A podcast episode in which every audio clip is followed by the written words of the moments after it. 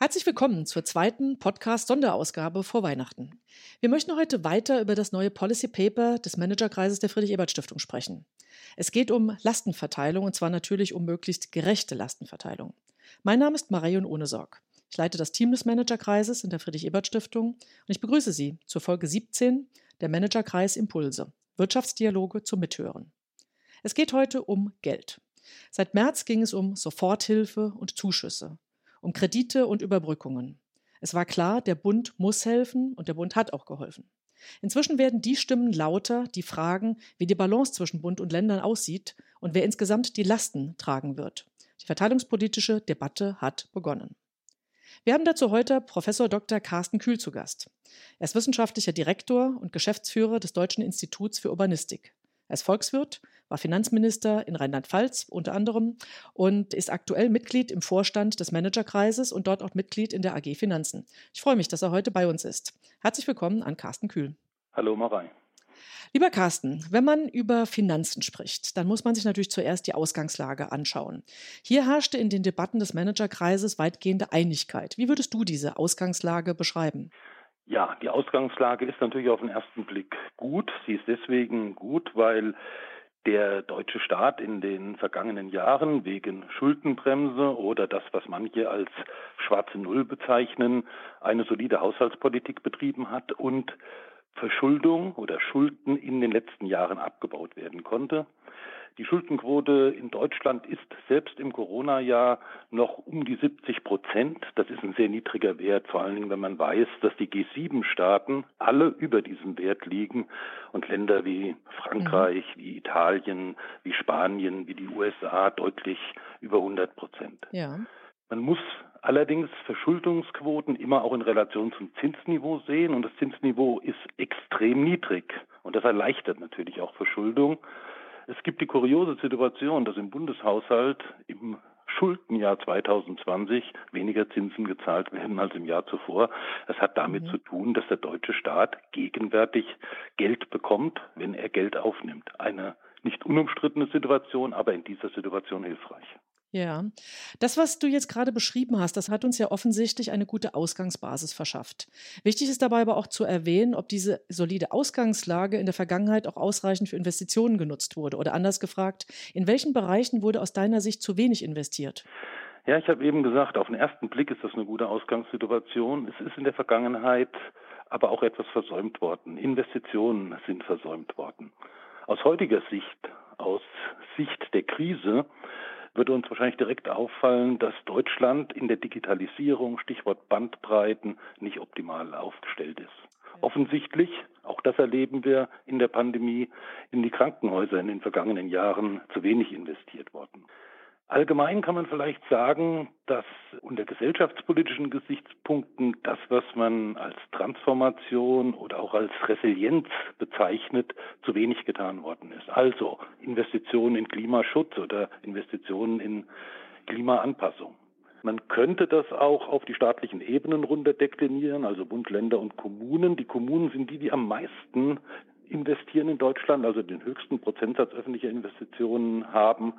Und die Kommunen schieben seit Jahren, seit Jahren eine Investitionslücke vor sich her, die momentan ungefähr 140 Milliarden Euro beträgt. Das ist ein Vielfaches dessen, was in Kommunen in einem Jahr investieren können. Das liegt in erster Linie daran, dass die Kommunen finanziell nicht hinreichend ausgestattet sind. Verschuldung bedeutet Lastverschiebung, aber nicht vorgenommene Investitionen bedeuten auch Lastverschiebung und deswegen muss man da einen vernünftigen Mittelweg finden, um zukünftige Generationen nicht zu stark zu belasten. Bei der Konsolidierung ist es gelungen, bei den Investitionen nicht. Ja, also genau da würde ich auch gerne nochmal einhaken. Wenn wir uns bestimmte Gruppen in der Gesellschaft anschauen. Also problematisch die aktuelle Lage, insbesondere für bestimmte Teile unserer Gesellschaft. Und du hast es gerade schon erwähnt, für die nachfolgende Generation. Welche Gruppen kommen dir da insgesamt in den Sinn und aus welchen Gründen? Also es ist klar, dass durch diese Krisensituation und die damit verbundene Verschuldung insbesondere zukünftige Generationen betroffen sind, wenn sie in Schuldenberg erben und in Zukunft die Zinsen möglicherweise steigen. Bei den öffentlichen Investitionen ist es genauso eine Lastverschiebung in die Zukunft für zukünftige Generationen, wenn notwendige Investitionen unterbleiben. Wenn wir aber jetzt ein bisschen genauer auf die Pandemie, auf die Krisensituation schauen, dann erleben wir etwas, was wir in der Vergangenheit so nicht erlebt haben. Es sind nicht nicht wettbewerbsfähige Unternehmen, die Schwierigkeiten bekommen und deren Arbeitnehmerinnen und Arbeitnehmer Schwierigkeiten bekommen.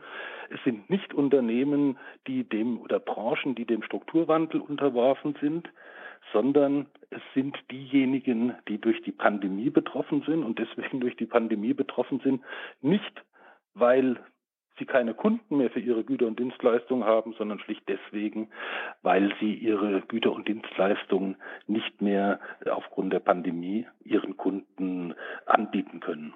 Das gilt für den stationären Einzelhandel, für die Gastronomie, für Hotels, für Tourismus, für die Freizeitbranche oder für die Kultur, nicht nur für die Unternehmen halt eben auch, sondern für die Arbeitnehmerinnen und Arbeitnehmer, die in diesen Branchen beschäftigt sind. Und diese aus gesundheitspolitischen Gründen vermutlich sinnvollen Maßnahmen sind aber aus Sicht der Betroffenen doch recht willkürliche Maßnahmen. Und das rechtfertigt wiederum meines Erachtens, dass der Staat jetzt versucht, diese Lücken durch sehr großzügige Hilfen zu kompensieren.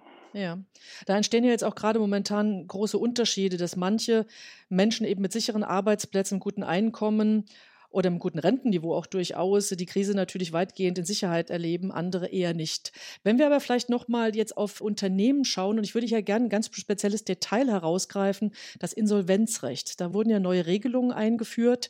Kannst du ganz kurz etwas dazu sagen, welche Regelungen es da gab, warum die sinnvoll sind? Aber da entstehen ja auch Risiken. Insofern, inwieweit sollten diese neuen Regelungen aus deiner Sicht auch fortgesetzt werden? Und wie lange? Ja, das ist ein schwieriges Thema, weil was passiert ist, ist, dass die Insolvenzantragspflicht ausgesetzt worden ist. Es gibt im Gesetz sehr konkrete Regelungen, unter welchen wirtschaftlichen Voraussetzungen ein Unternehmen sozusagen die Alarmglocke anmachen muss und signalisieren muss, dass es gefährdet ist. Und das hat seinen guten Grund. Das hat den Grund, dass Lieferanten nicht irgendwann in die Röhre gucken und ihre Rechnungen nicht mehr bezahlt bekommen und auch, dass potenzielle Kreditgeber wissen, dass diese Unternehmen potenziell in Schwierigkeiten sind. Aber auch hier gilt in der besonderen Situation der Pandemie. Wir reden über grundsätzlich wettbewerbsfähige Unternehmen, die jetzt in die Gefahr der Insolvenz geraten und die in dem Moment, ja. wo die Maßnahmen erleichtert sind, eben nicht mehr gefährdet wären. Und deswegen mhm. versucht man jetzt diese Unternehmen sinnvollerweise ein Stück weit aus dieser Pflicht zu befreien. Die Gefahr ist natürlich, dass auch Unternehmen befreit werden, die in einer Nicht-Krisensituation auch gefährdet gewesen wären. Letzten Endes muss man sagen, natürlich ist es eine total weitgehende Regelung, dass man das jetzt bis Ende des Jahres zunächst nochmal diese Verpflichtung äh, aufgehoben hat. Aber es ist wie immer. In Gesetzen stehen ja. Fristen, stehen Daten drin. Und niemand kann sagen, ist eine dreiwöchige Anmeldefrist, wie wir sie im Normalfall im Gesetz hatten. Richtig ist eine vierwöchige, besser ist eine zweiwöchige. Wenn Politik das mit Bedacht, mit Augenmaß und immer auf Sicht fährt, dann ist das eine Maßnahme, die man machen kann, weil man im Grunde genommen letzten Endes der Volkswirtschaft in der Summe damit weiterhelfen will und die Situation für nach der Pandemie nicht unnötig erschweren möchte. Ja. Ja, okay, verstehe. Vielen Dank wenn wir in die Zukunft schauen, also die Frage, ob wir jetzt massiv investieren sollten oder nicht doch lieber ab sofort eisern sparen, ist vermutlich eher eine rhetorische Frage. Insofern würde ich gerne gleich auch einen Schritt weiter gehen. Wir hatten es eingangs schon gesagt, eine verteilungspolitische Debatte hat angefangen. Und jetzt wäre natürlich noch spannend zu hören, was ist also zu tun mit Blick auf eine gerechte Lastenverteilung? In dem erwähnten neu veröffentlichten Impulspapier hat der Managerkreis ja Vorschläge entwickelt. Und welche Vorschläge waren das und warum wurden gerade hier Prioritäten gesetzt? Also wir können diese Vorschläge natürlich nicht im Detail abarbeiten, aber wir können zumindest sie zumindest nennen. Ja, Was war das alles? Gesagt. Das ist natürlich irgendwo eine rhetorische Frage, weil weder massiv investieren noch eisern sparen richtig ist, richtig ist, aber das bleibt auch abstrakt. Klug zu investieren, beispielsweise in Transformation, insbesondere wenn die Zinsen niedrig sind, und gleichzeitig so zu konsolidieren, dass man einen fairen Lastenausgleich hinbekommt, aber auch nicht wachstumshemmend konsolidiert. Ja. Was hat der Managerkreis äh, vorgeschlagen? Wir haben uns auf wenige Vorschläge, die uns wichtig waren, konzentriert. Zwei Vorschläge sind Vorschläge, die eigentlich unseres Erachtens sinnvoll gewesen wären und der Konjunktiv zeigt, dass die so nicht umgesetzt worden sind, um Unternehmen kurzfristig Liquidität in der Pandemie zu verschaffen, die Schwierigkeiten haben, nämlich den steuerlichen Verlustrücktrag auszudehnen und sofort Abschreibungen zuzulassen. Ohne ins Detail zu gehen, es sind Maßnahmen, die den Unternehmen unmittelbar Liquidität verschaffen. Eine andere Maßnahme ist eine, die jetzt genauso wichtig ist, wie sie eigentlich schon in der Vergangenheit gewesen wäre und in der Zukunft sein wird. Es geht um Risiko- und Wagniskapital. Da muss Deutschland dringend Rahmenbedingungen verbessern. Deutschland steht bei Start-ups, bei innovationsorientierten Gründungen relativ schlecht da im internationalen Vergleich. Und alle wissen, Innovation ist wichtig, um äh, Zukunftsfähigkeit einer Volkswirtschaft zu gewährleisten. Und deswegen muss bei Risiko- und Wagniskapital, das haben wir so auch aufgeschrieben, etwas dringend verbessert werden.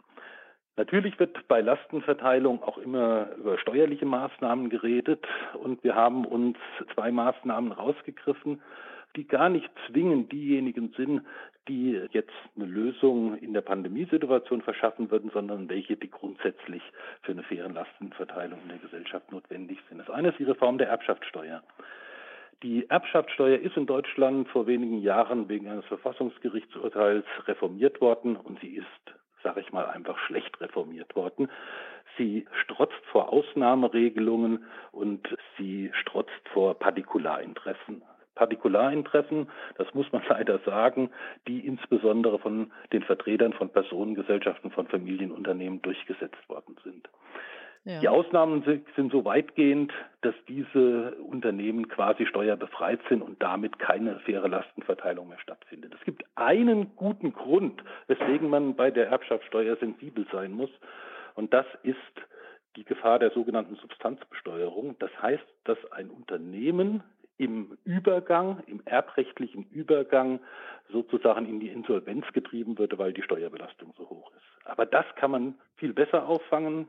Und das kann man sicher vermeiden durch entsprechende das Regelungen. Das kann man vermeiden, nicht indem man sie quasi durch einen Haufen Ausnahmeregelungen von der Steuer befreit, sondern indem man hingeht und ihnen erlaubt, in einer solchen Situation die Steuerlast über viele Jahre zu strecken, also zu Stunden. Das hat der wissenschaftliche Beirat beim Bundesfinanzministerium vorgeschlagen, also kein Gremium, was im Verdacht steht, dass es eine ja. extrem linke Wirtschaftspolitik betreiben würde. Und eine zweite Maßnahme, mhm.